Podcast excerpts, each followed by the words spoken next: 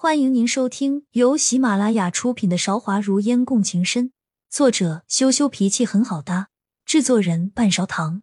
欢迎订阅。第七十七章：竹林故人。从前不会，现在也不会。前面带路吧。梦烟友好的朝简水笑笑，简水却并不领情，走在梦烟前面。没有给梦烟任何脸色，秋娘有些愤愤不平，想要替梦烟打抱不平，却被简心拦住了。秋娘还以为简心也是怕了她，私下里问简心这是怎么样一回事。简心却说：“碱水该少的礼节没有少，所以不能说是不敬。姑娘这个时候替娘娘去教训碱水，旁人只会觉得。”是娘娘仗势欺人。秋娘一听，才明白，确实是自己冲动了。当初自家娘娘受了他们家皇贵妃不少欺负，现在以为娘娘成了皇后，就可以不用再受欺负。见到简水还是这样的态度，不免有些恼热。他说的话，梦烟也听到了，不禁还是觉得赵少义安排这么个嬷嬷在他面前。不仅能约束底下的人，也可以照顾她这个皇后，避免她走错不该错的地方，被人抓到什么痛脚。心里对简心的信任又多了几分。出乎意料，姚玲虽然不能出门，却一早守在了宫门口。看到梦烟来了，就跪倒在了梦烟面前。臣妾参见皇后。爹娘的离世还在梦烟的心头没有散去。但是孟烟知道，这还不是时候。现在她只能忍。皇贵妃，快起来吧。孟烟并不想着为难她，有些好奇，她到底是为了什么事情找自己。皇后娘娘，里面请吧。姚玲伸出手邀请孟烟进去。今天还是出乎意料的客气。姚玲的寝宫并没有像孟烟想象的那样。到处都是奢华的器皿、珠宝、摆件，百发齐放，鸟语花香。门后是一大片竹林，还有竹子搭起的小窝，里面零星有几只兔子出入。姚玲的寝宫看起来有些老旧了，很久没有修葺，但是很干净。进去的时候，梦烟还是有些震惊了。这里真的一点奢华的东西都没有，姚玲怎么会是这样的一个人呢？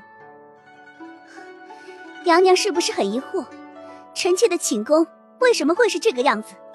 姚玲看出来梦烟的疑惑，主动跟梦烟搭话。她应该从来都没有尝试过低下头来跟人说话的姿态，那些字眼都很是生硬。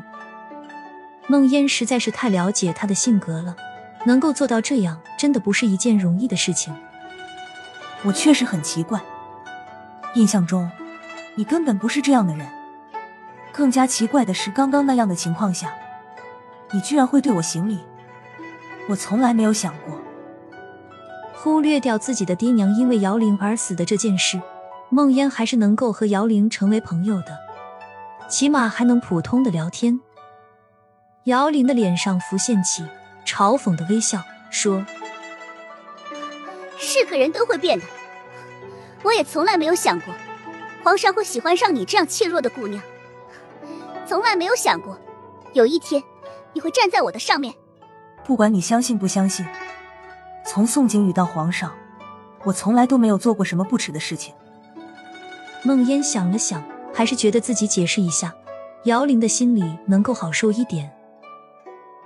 我知道，我一直都知道，我和阿和明明没有什么地方是输给你的，但是你可以轻而易举得到的东西，我不明白。为什么我们两个都要花尽心机去追寻？姚玲有些失魂落魄的。你们两个人改变了我既定的人生轨道。梦烟诚然如是。你又何尝不是改变了我呢？我一直以为我会嫁给一个世家子弟，富贵到老。谁知道你救了我爹爹，我爹爹把我们两个带到了江南，认识了你，还有宋景宇。我的好妹夫，我以为我能抢到宋景宇，谁知道在这个时候，我妹妹横插一脚。我以为我这辈子就能安静的守在皇上身边，谁知道他又爱上了你。为什么？我喜欢的每个男人，爱的人都是你。姚玲已经认命了，她看梦烟的眼神早就从原来的怨恨变成了深深的无奈。说到这里，梦烟也不知道说什么好。听起来姚玲也是个可怜的人，但是谁能比得上两年前的她可怜呢？所以，你今天来找我，是为了什么事情呢？梦烟不愿意再跟他说从前，生怕提起自己的爹娘会控制不住。我找你来是为了告诉你，我想要和你公平竞争。这一次你是皇后，我是皇贵妃，这场竞争的优劣我们调换了过来。我想知道，究竟是我还是你，能够最终赢得皇上的心。提起今天的目的，姚玲有些信誓旦旦，眼睛里又燃起了和梦烟一争高下的欲望。梦烟有些无语，问：“这就是你从你爹手里救下我的原因？也不全是这个原因吧。我妹妹说想要救你，我向来对她的要求有求必应。既然她已经嫁给宋景宇了，我就希望她幸福。毕竟，我也就这么一个妹妹。”姚玲没有看梦烟，提起姚和的时候，并没有什么怨恨，应该是已经释怀了。姚玲的心思还是单纯的，她从前和梦烟一争高下，争宋景宇赢在了身份，现在争赵少义却是输在了身份。赵少义不是一个滥情的人，姚玲还是受过一段时间的恩宠的，不管是不是出于安定那边的压力。最后，他的肚子一直都没有消息，那只有一个原因，就是赵少义太后都不希望他生下天家的孩子。以他的身份，永远都不可能得到赵少义真正的宠爱。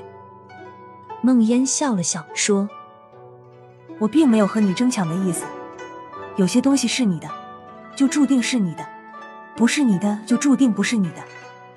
人也是一样，就像宋景宇。”他注定不是我的皇上的心，我不想和任何人抢，一点意义都没有。我妹妹和宋景宇现在还好吗？或许是姚玲将梦烟的话听到了嘴里，突然问到了自己以前情郎的情况。他们很好，很恩爱。梦烟装出笃定的眼神，不假思索，没有告诉姚玲事情。